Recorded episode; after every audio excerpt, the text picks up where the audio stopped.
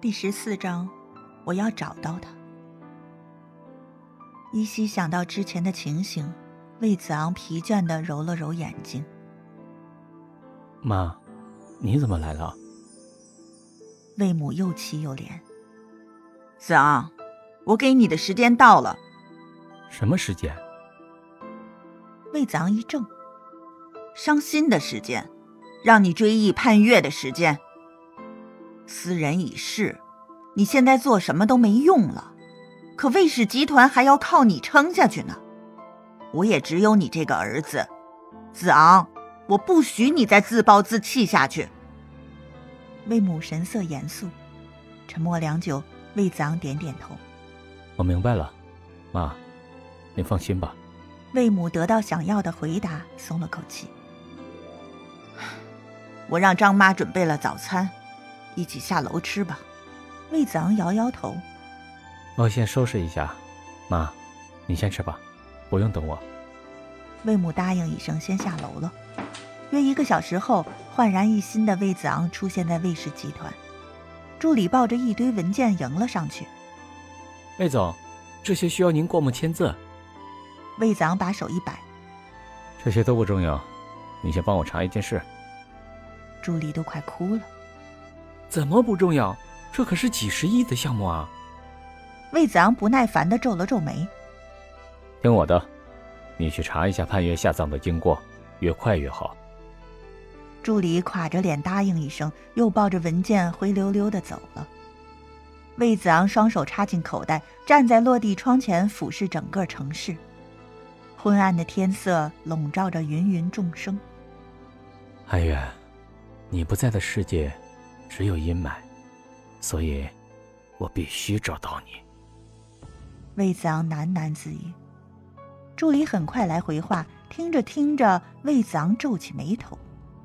你的意思是，没人看到盼月火化的过程？助理点了点头。我跟夫人赶到的时候，江月然已经捧着少奶奶的骨灰出来了。医院的死亡证明没问题吗？一切手续都没问题。魏子昂眉头拧紧，越是没问题，他越是怀疑。对了，尤文轩在医院工作，有他在，想要搞鬼很容易。可这家伙狡猾的很，从他这里下手很难。略一思索，魏子昂抓起西装外套，匆匆向外走。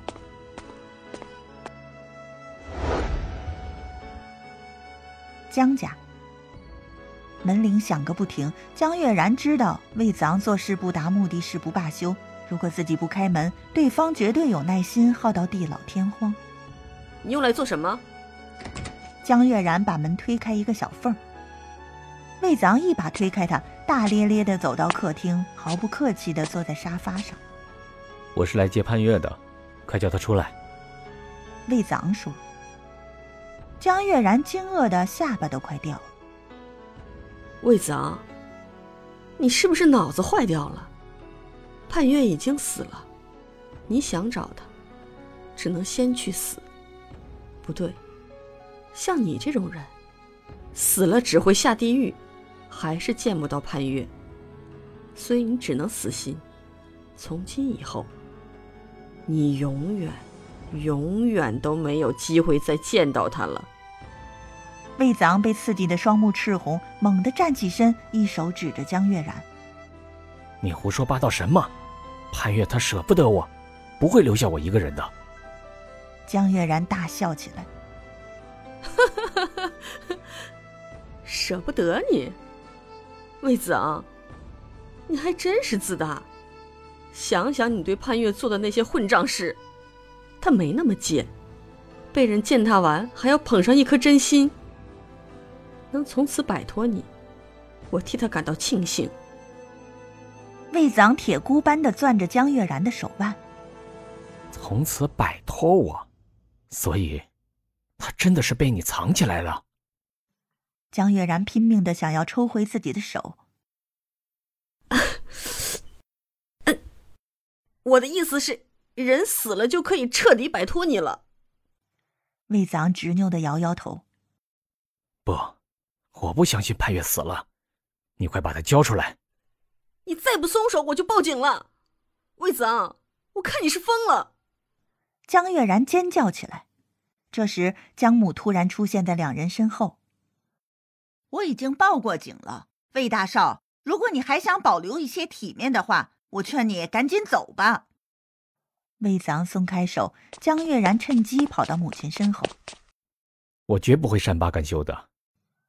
留下这句话，魏子昂摔门而去。江月然母女心有余悸，脸上露出忧色。他们知道魏子昂的话绝不只是恐吓。离开江家后，魏子昂给助理打了个电话，替我在各大媒体上重金悬赏悬人。助理习惯性的答应下来。好，寻谁？魏子昂嘴角浮起一丝微笑。江盼月。助理被噎住了，想要提醒总裁他要寻的人已经死了，又不敢开口。好。魏子昂像是不放心，又补充一句。声势给我做大点总之，天上地下，我必须要找到他。助理咽了下唾沫，弱弱的答应下来。难得见总裁来上班，还以为他开窍了，没想到疯得更厉害了。对了，医院那边你替我走一趟。魏子昂又吩咐了几句，才满意的挂断电话。回到家。魏子昂难得吃了小半碗饭，把张妈激动的够呛。寻人启事很快洒满全国，各界人士对此纷纷议论。这个江盼月不是已经死了吗？魏大少是让大伙替他去地府寻人？人家有钱任性，自然随心所欲。我看他就是立情深人设，装模作样给外界看。听说这江盼月活着的时候，魏子昂看都不看他一眼。死了反倒成了香饽饽。我看呀，他就是立深情人设，装模作样给外界看呢。难不成魏子昂有什么特殊癖好？流言蜚语甚嚣尘上，甚至传到了魏母耳中。无奈魏母只好教训魏子昂一顿。魏子昂态度非常好，却我行我素，并不听魏母的劝告。世上没有任何人能冷却他寻找江盼月的决心。